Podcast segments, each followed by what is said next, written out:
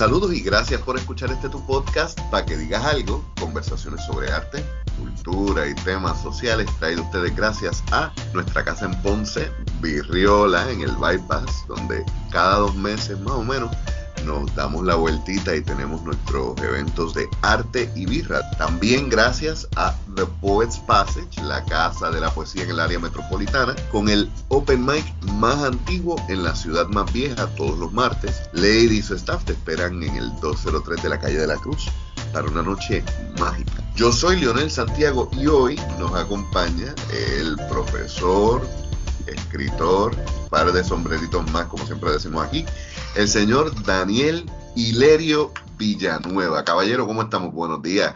Buenos días. Muy bien, gracias por el espacio, Leonel. Un placer estar contigo.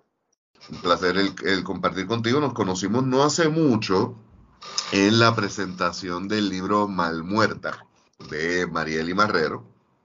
Y cualquier persona que viene recomendada por Marieli, estamos más que bien tu poesía me, estuvo bien interesante. Leíste en ese momento de tu segundo libro, si no me equivoco, eh, del cual vamos a estar hablando, Crónicas en Aderal.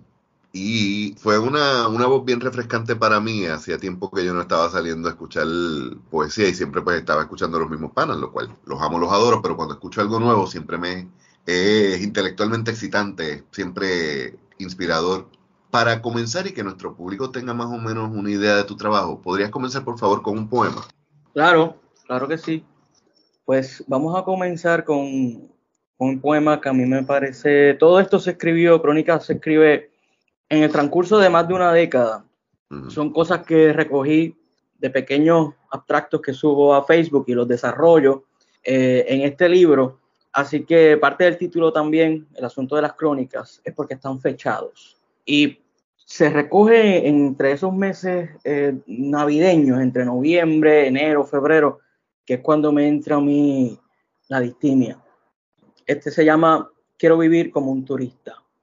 Domingo 22 de enero del 2023. Quisiera ser como tú. Vivir como extranjero en un país donde asombre mi acento. Tener posada donde esconderme hasta que se me pase el coraje con mil razones para irme y sin dinero para quedarme. Coger todos los lunes libres y jugar a enamorarme.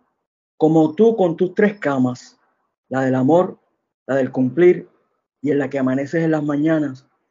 Llegar llorando a la embajada cuando despierta a medianoche y me dé cuenta que el amor que antes tenía ya no estaba donde estaba. Cruzarme de brazos y hacer nada. Pedir rebaja a los locales. Transitar en vías contrarias que las palabras de mi patria suenen mejor en los oídos de otras patrias, como tú, que me extrañen en muchas lenguas, como a ti, que te piensan en latitudes. Llenar de libros mis maletas, sentir que muero en las aduanas, herir de muerte a los poetas y repetir todo mañana. Quizás allá consiga quien me quiera, quizás aumente mi valor por el cambio de moneda y es que te he visto turistear y me fascina tanto tu manera que ya quiero ser como tú, que ni te vas ni te quedas. ¿Ese poema tiene nombre y apellido? Todos tienen nombre y apellido, claro que sí. Te lo pregunto porque me está bien interesante la idea de, la crónica y, y, el uso de Facebook. Creo que muchos de nosotros, especialmente los poetas, usamos a Facebook como una herramienta borrador, donde uno tira la idea y le empieza a cincelar, depende de, la reacción de la gente, de cuando uno lo vuelve a leer después en las memorias, cuando vuelve el año después. Totalmente.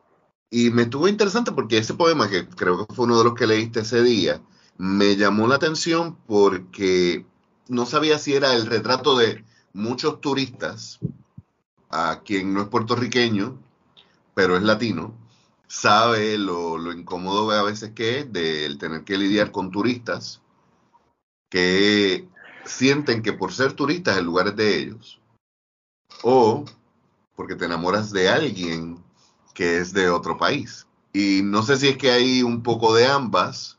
Es, un poco de ambas, fíjate, yo vivo, yo vivo en, en Miramar, rayando con Santurce, cerca de la calle Serra, en mi barrio. Y bueno, es notable, yo creo, y en todo Puerto Rico, la cantidad de turistas que, que están llegando. Y de hecho, no solamente en San Juan, yo estuve mutuado hace unos meses y yo digo, pero ¿qué hace esta gente aquí? Eh, en Ay Bonito, en la Junta, y yo digo, ¿pero qué vienen a buscar? Eh, porque el centro antes no era, mm, era San mm. Juan, era Condado, si acaso Rincón, pero ¿sabes? es obvio ya que hay una proliferación este, que están, en todas partes, ¿verdad? para bien o para mal. Entonces, el asunto de, del turismo ¿no? se, me, se me ha pegado en la cabeza. Y por supuesto, de todos los que hay, eh, uno no, no, deja de fijarse. Y también hay, eh, existe ¿no? también esa noción mm. de, de caer quizás en, en, enamorarse de en una turista, ¿no? Y el turismo de ahora no es un turismo de, de, una semana, de un fin de semana, es un turismo más casi permanente, en donde vienen a vivir a probar las aguas. Y entonces eso igual conecta con lo que trajiste de, del Facebook, ¿no? Que yo lo uso para eso, y lo he mencionado antes. Lo uso para ver si lo que yo estoy escribiendo realmente tiene sentido o si son porquerías que a mí me surgen porque estoy muy borracho. Y así que yo lo mido ¿verdad? Por la cantidad de reacciones. Pues, hay veces que yo escribo unas cosas y, no pasa nada. Y digo, bueno, pues quizás aquí se me fue la mano. Lo hubiera escrito o lo hubiera pensado dos whisky antes. Pero así, así voy midiendo. Y el libro tiene mucho de eso, tiene mucho de las memorias que habían llegado también este, personas que me habían dicho, mira, esto se debe convertir en un libro. Y para mí que yo siempre le he tenido mucho respeto a la poesía, ¿no? Y en mi primer libro trato de hacer esa salvedad de que eh, aunque hay, hay una poesía lírica, ¿verdad? Hay una, una prosa poética, no, no era mi intención ser poeta y el personaje de ese primer libro está, insiste en que no lo es, pero resulta como la gente le gusta tanto llevarme la contraria, que decían, sí, pero es que lo eres, es que lo eres. Y, de hecho, sí, eso, eso, no te, mientras he ido viendo El hombre bala se me, se me pasa de momento el nombre completo. Sí, es larguísimo. El hombre bala y otros eufemismos para decir adiós. Y otros eufemismos. Noto que es narrativa, pero la forma en que tú construyes la narrativa es una narrativa muy poética. De hecho, la misma introducción, que empieza prácticamente con una disculpa, que dice, quisiera haber llegado con las manos llenas. Me das esta sensación de que, que tú quieres hacer un acercamiento con el lector y tener este approach de crear una comodidad, sino confianza para contarle las cosas que va a contar durante la narrativa, pero que haces mucho uso de, elementos poéticos, mucha metáfora dentro de todo, incluso el mismo, el mismo título. Pero vamos a llegar ahí, vamos un poco más atrás. Tú estás viviendo en Miramar, pero tú eres del otro lado de la isla. Sí. yo soy de Aguadilla, de Aguadilla, desde ahí, este, ahí, ahí, ahí nací, ahí me crié, estudié en Mayagüez, así que estuve pues, toda esa parte, esa, primera parte de mi vida en el oeste.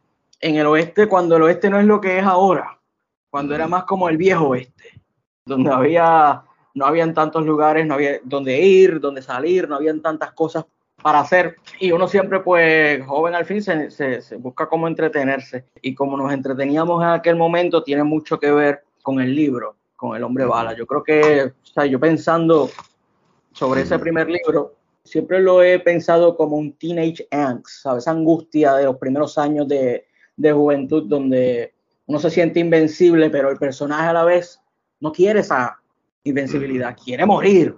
Entonces, ¿qué hacemos con la juventud que es casi inmortal versus ese sentimiento tan de joven que es como que nada me llena? Esta angustia que tengo por dentro que es casi inexplicable. No sé de dónde ha salido, pero ¿qué hago con ella, verdad? No es culpa de nadie, es culpa mía y que no la puedo explicar. Y, la palabra culpa como que también, no sé, a veces yo diría que la palabra culpa la sobreutilizamos en el español cuando podríamos utilizar responsabilidad.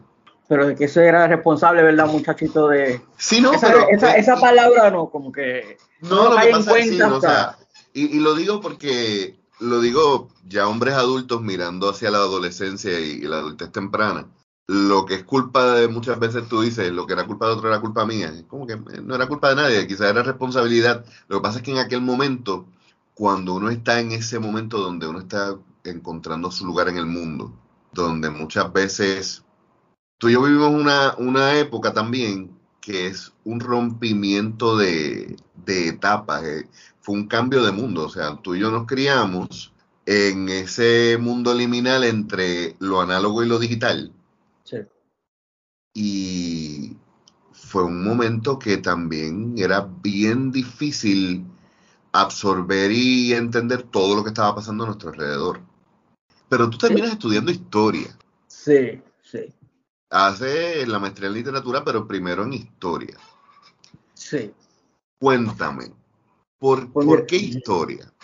Pues mira, cuando yo no, yo siempre he pensado esa parte como muy, fue un momento muy dramático, con todo lo, lo trivial de tomar esa decisión, ¿verdad? Yo siempre he pensado como que, wow, yo tenía como unos 16, 17 años cuando yo estaba llenando esa burbujita.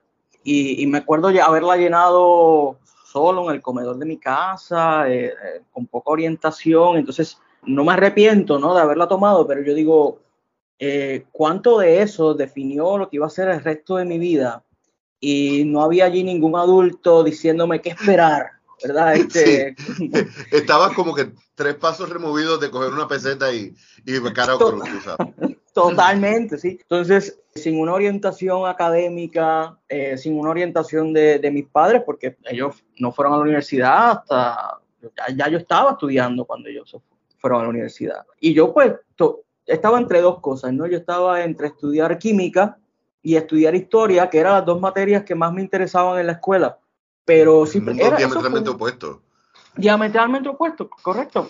Pero esa era mi, esa era mi, mis criterios, ¿verdad? Yo, yo decido a raíz de estas dos cosas. Era lo que más me gustaba, las dos materias que me gustaban y, y- donde mejor eh, me desempeñaba. Ahora, me, me acuerdo que, que mi decisión, ¿sabes? Lo que fue crítico para tomar entre una y la otra fue que siempre nos han metido miedo con los números, con las ciencias, con todo esto. Y yo, bueno, si en algún momento yo me estanco, eh, no voy a tener a dónde recurrir eh, así que yo pues, mejor prefiero, me siento más cómodo yéndome con, con la historia, con la química, con los números, porque sé que aquí ¿sabes? volteo y no voy a encontrar quién, O sea, quién me Tú socorra. eras de los que sociales y, y- y matemáticas no necesariamente cuadrabas mucho. Pues fíjate, en, en ese momento sí, yo- eh, y más en Mayagüez, porque o sea, yo estudio en. Mayagüez, en donde es el campus de todos los Sí, ¿no? ingenieros. Este, por eso me estaba bien curioso, porque en mi caso, por ejemplo, mi viejo y mi sobrino, mi sobrino estudió en Mayagüez de agronomía, mi viejo estudió ingeniería industrial, y en casa era como que los que se van para sociales se mueren de hambre. Y así era. Bueno, eh, eh, Digo, así la- es, lamentablemente.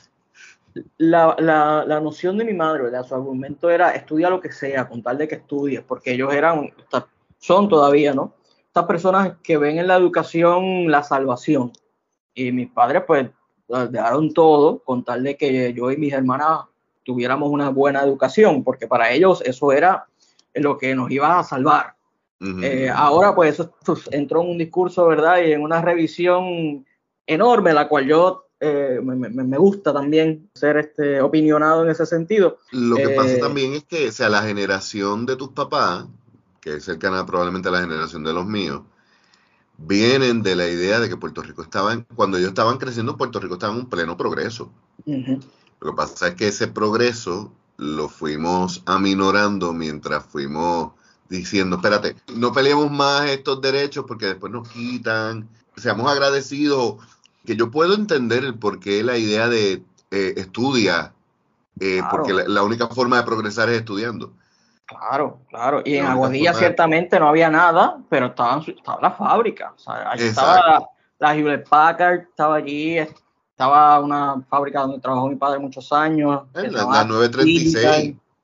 a la 936, ¿sabes? No había Burger King, pero habían fábricas llenas de ingenieros, de contables, eh, y más o menos lo que hay ahora, ¿no? Con Lufthansa y toda esa gente allí, que ha traído una ola de jóvenes adultos, de familias están este, ahora levantándose, cosa buena, ¿no? Para la economía de ese municipio. Pero entonces, cuando a mí me toca levantarme, pues la 936 ya estaba este, en decadencia, así que no existía Ujú. ya, lo que había era los vestigios. Y cuando yo termino, ¿no? O me voy, me voy a estudiar historia sobre todas las cosas en un país donde la historia, pues, ¿qué te digo? Eh, que no sepamos, ¿verdad? Eh, la pregunta era. ¿y para qué? ¿Sabe para qué? ¿Sabe para qué se estudia historia? ¿Y qué hace estudiando historia en Mayagüez? ¿Y qué va a hacer con eso después? Esas eran las preguntas que le hacía Sí, a mi madre Eso es otra cosa, o sea, en el shopping. Eh, Eso es otra cosa que, que iba a preguntarte. ¿por qué Mayagüez y no Río Piedra? Porque yo me quería ir lejos, pero no tan lejos. Oh, ok.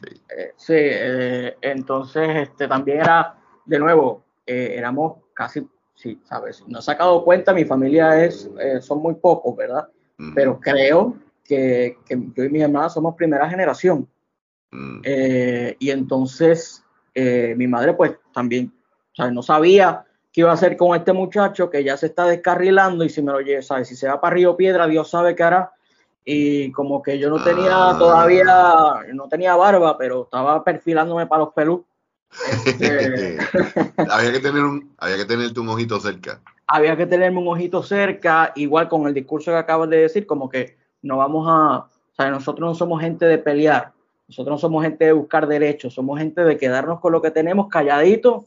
Buenos días, buenas tardes, trabaja, pagas tu renta, pagas tus cosas y dale gracias a ah, Dios. Por debajo del radar por debajo del radar completamente. Y yo que estaba pues tirando para el monte.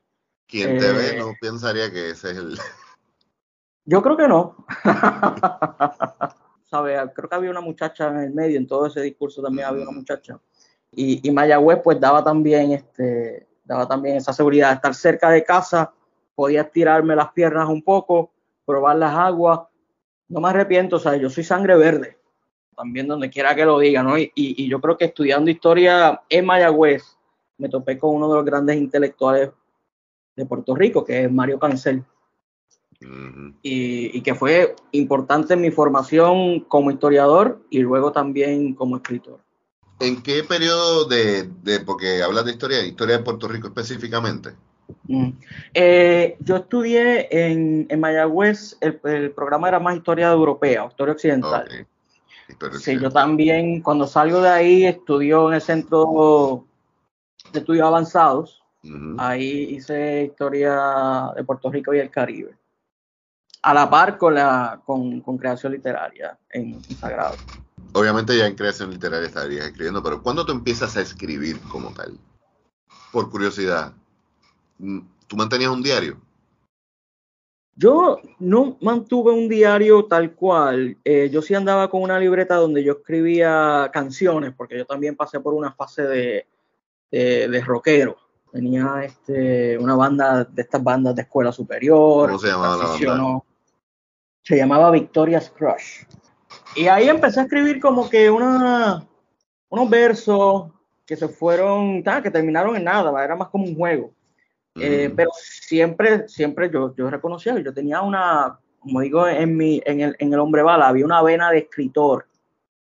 Y el personaje cuando le dice, cuando el doctor le dice, mira, tienes vena de escritor, el personaje se asusta y dice, pero eso es como un pie de atleta o con un codo de tenista, eso es una condición, porque yo siempre he pensado que el asunto de ser escritor, igual que el asunto de ser historiador, son como unas condiciones humanas. Eh, no, no todo el mundo lo tiene quien lo tiene es como, un poco como, como estar enfermo. Eh, como, sea, tú tienes unas cosas en la cabeza que ah, no se las ah, puedes explicar. Eh, es un, eh, podría decirse a modo de patología que por lo menos afecta tu forma de ver el mundo y de interactuar con él. Que desde el punto de vista psicológico, depende cuán, cuán difícil te haga las cosas en la vida, pues sí, puede convertirse en una patología. Y de hecho, Lady Lee, saludo, que hace poquito estuvimos hablando con ella. Nosotros teníamos esta conversación de que los poetas, yo creo que las dos cosas, nacen y se hacen, en el sentido de que para, para escribir, todo el mundo ha escrito un poema. Todo el mundo, absolutamente todo el mundo. No, no quiere decir eso que todo el mundo sea poeta, de la misma forma en que todo el mundo ha tomado una fotografía pero no todo el mundo es fotógrafo, porque para tú ser poeta hay, como tú dices, una condición de sensibilidad. Vuelvo a citar a Big Papa ahí, que en un momento dice que los poetas sí tienen el privilegio de tener un lente rosado para ver el mundo, pero no pueden cerrar los ojos. Ah. Y ahí está donde yo creo que, esa condición, y al mezclarlo con la idea de historiador, que lo, triste de, ser historiador en el punto que estamos no solamente es que viendo el pasado sabes para dónde vamos, es que no hay mucho que pueda hacerse para que no se repita. a mí el asunto del historiador, que, o sea, de, haber estudiado historia y, de lo que me di cuenta después, es cómo te ayuda a problematizar lo que está pasando, ¿no? Y para alguien que viene precisamente de una familia que le huía al conflicto, cuando yo entro a, estudiar historia y, yo entro con la noción, quizás la noción de todo el mundo, ¿no? Que historia son fechas y nombres. Eh, cuando entro y, me doy cuenta de lo que realmente estudiar historia y ser historiador es la problematización de lo que ha pasado. Eh, no es saberlo solamente como se sabe en datos, ¿no? Es, es, es la historia como, como algo útil. Eh, en la yo creo que a veces, a veces pensamos en los historiadores como cronistas nada más. Y, y el ser cronista es algo bien específico que, que requiere una, unas destrezas muy especiales. Pero el ser historiador, es como tú dices, es, es no solamente decir estos son los datos. Claro. Es primero presentar los datos sin opiniones que diablo, a veces yo miro para atrás y yo, por ejemplo, eh, con el trabajo de, del mismo Juan Riestra, a mí me impresiona porque leyendo, conociendo su trabajo, me da curiosidad de, conocer sus fuentes.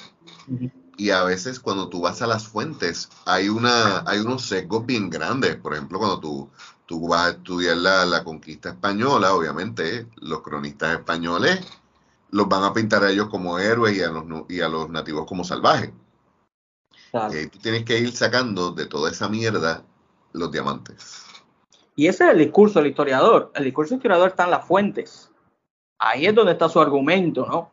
Y poder presentar todos los datos, ¿verdad? Y, y, poner en perspectiva lo que dijo este sobre el evento y lo que dijo el otro sobre el mismo evento.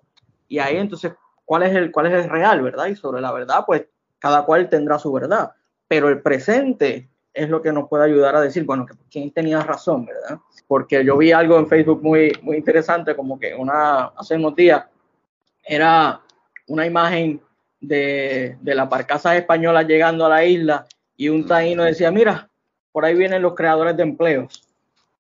eso es una revisión, ¿verdad? no, pero mira, yo creo que, y esto es algo que lo hablé con, con Juan y lo he hablado creo que con, Martín Cruz, eh, que también es profesor de, sociales. Y el hecho de, por ejemplo, tú ves hoy la ley 22. Yo no veo mucha diferencia entre la ley 22 y la célula, la de cédula de gracia. Claro.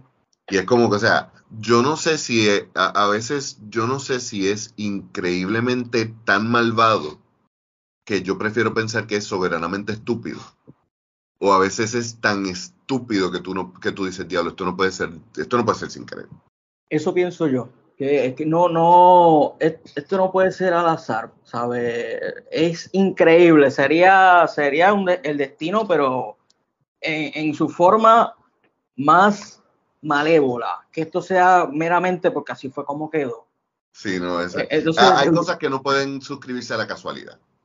Yo digo hay un historiador allá en, Fortaleza como que sobándose las manos, diciendo, wow, lo hizo otra vez. Y pasa cuando, cuando no conocemos, ¿verdad? Cuando no conocemos nuestra historia y el asunto de la ley 2022, yo, yo me, sorprendí cuando los otros días escuché que ya lleva 10 años. Eh, y estamos viendo los, los, reflejos ahora. Pero también lo que eh, pasa es que hace 8 o 10 años atrás, eh, los corruptos que estaban no eran tan descarados. Y, te lo digo porque, por ejemplo, yo conozco gente, yo soy demasiado de centro para muchas personas y a mí me gusta conocer y escuchar los, los lados, la, versión de todos los lados. Yo conozco gente que trabajan para personas que tienen eh, negocios en Puerto Rico gracias a la ley 22. Y ellos mismos me dicen, al principio, que te exigían de verdad. Funcionaba. Y me dicen, yo te puedo decir los números y las personas que empezaron sus carreras gracias a esto. Lo que pasa es que ahora todo está funcionando a base de, los loopholes legales, tú sabes, los rotos en la ley, porque es lo que le conviene a un grupúsculo.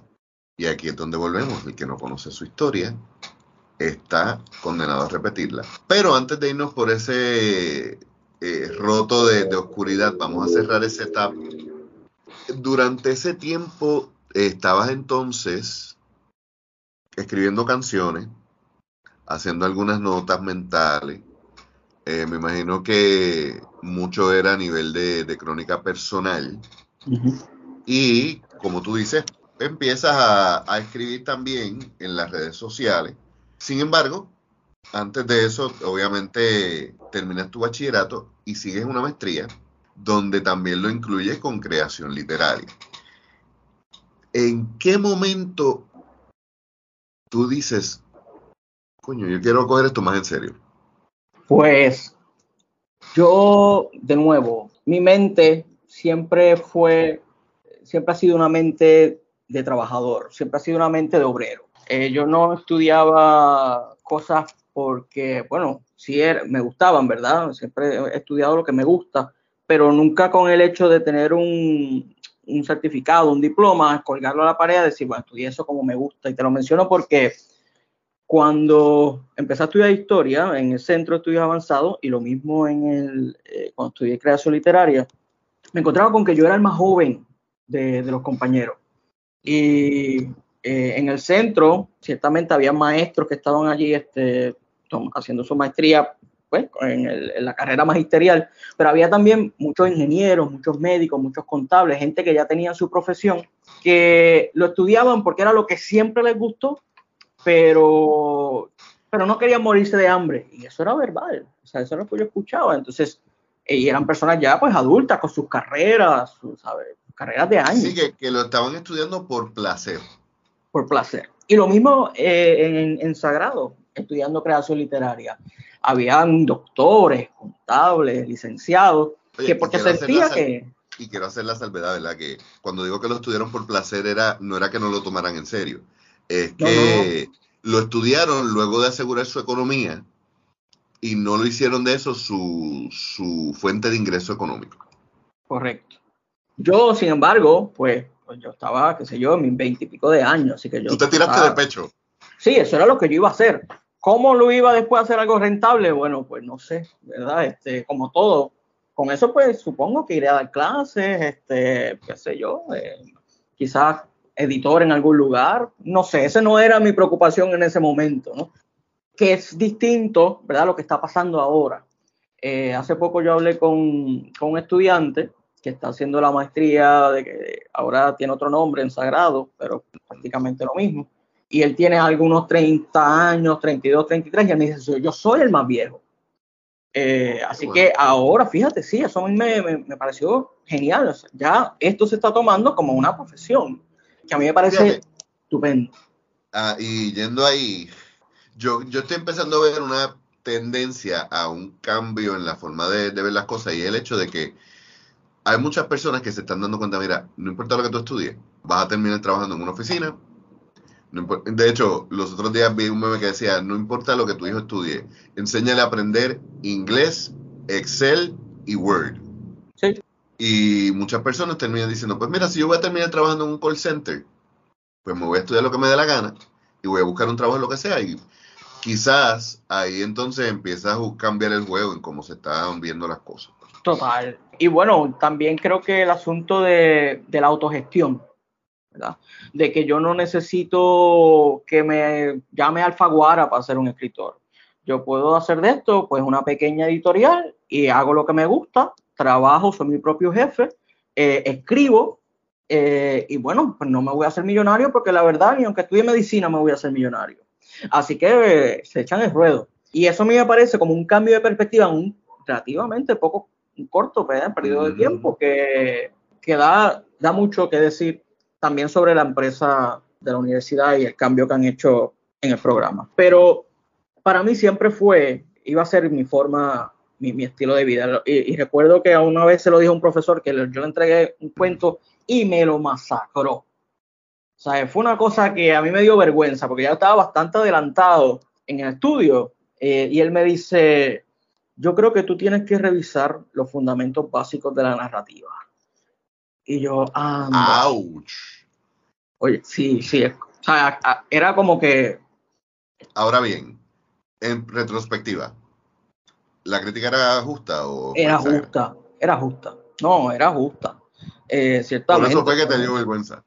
Sí, no, claro. Además de que, oye, la presión eh, en, esa, en, eso, en ese programa tenías que entregar un cuento semanal. ¿Quién escribe un cuento semanal?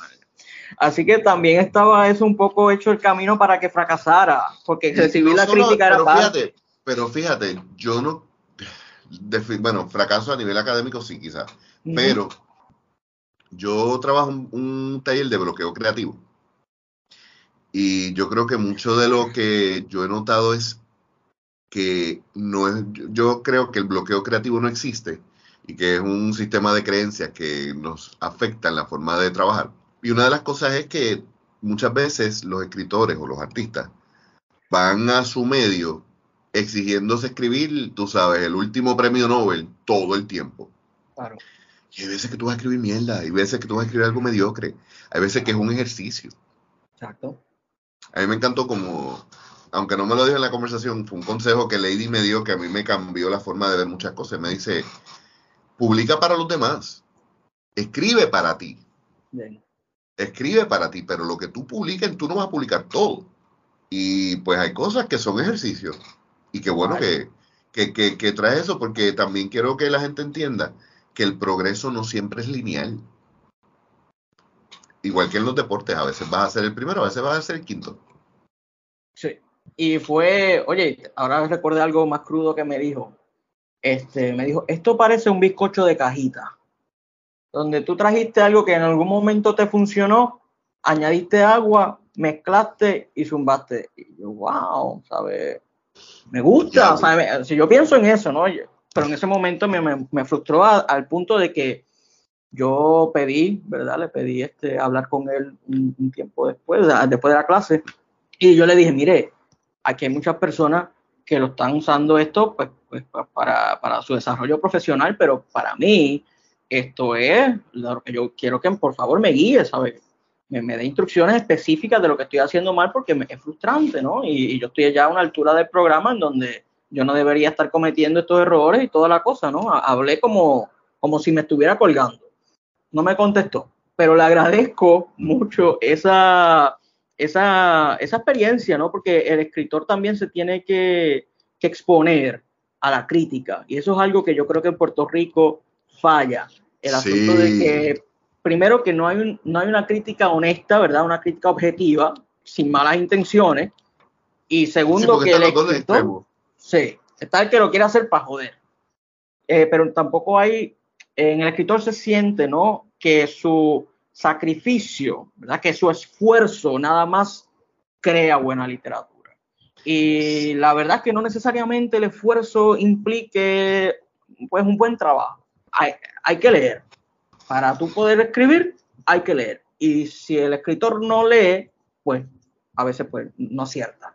Que lamentablemente y específicamente, aunque sé que que tú no solamente eres poeta, también eres narrador. Esto le pasa mucho a los poetas. Yo me he dado la impresión de que muchas veces los poetas asumen que para que la poesía tenga validez tiene que, tiene que ser original, lo cual eh, la originalidad es un concepto irreal. Y segundo, como que libre de influencias y eso no existe. Mm, eso no existe. O sea, si tú piensas que tú no tienes influencia, es que tú no sabes lo que te está influenciando. Cuando tú lees, cuando tú empiezas a, expandir esa paleta de, influencias, tú te das el lujo de elegirlas. Y es como, como dice ese, ese viejo refrán, si tú no estás pensando por ti mismo, ¿quién piensa por ti? Claro.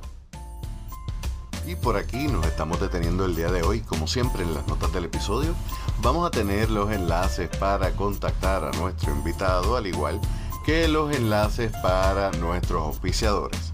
También les recordamos que nos pueden encontrar en nuestro sitio en la internet paquedigas.com, al igual que en las plataformas de Instagram, de Facebook y de TikTok.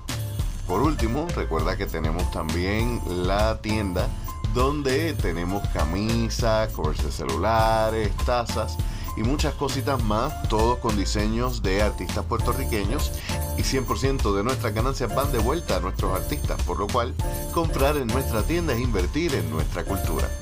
Yo soy Leonel Santiago y nos escuchamos la semana que viene.